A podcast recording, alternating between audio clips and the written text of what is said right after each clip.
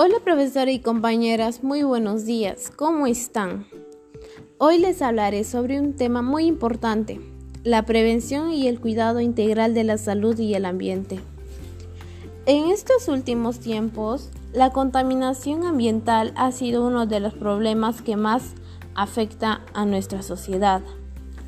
Muchos ciudadanos actúan irresponsablemente trayendo consecuencias muy graves al medio ambiente y afectando el bienestar de toda la población.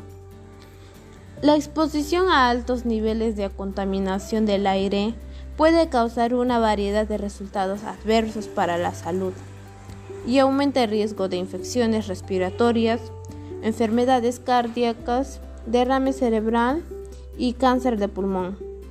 Ante esta situación que nos encontramos, Debemos tomar medidas para disminuir estos altos niveles de contaminación.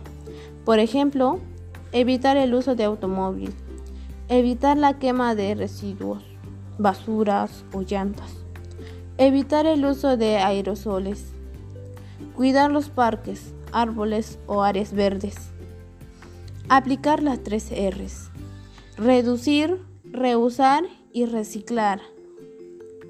Es importante proponer acciones que reduzcan altos niveles de contaminación del aire para cuidar el bienestar de nuestra población.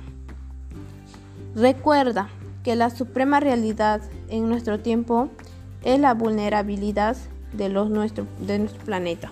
Gracias.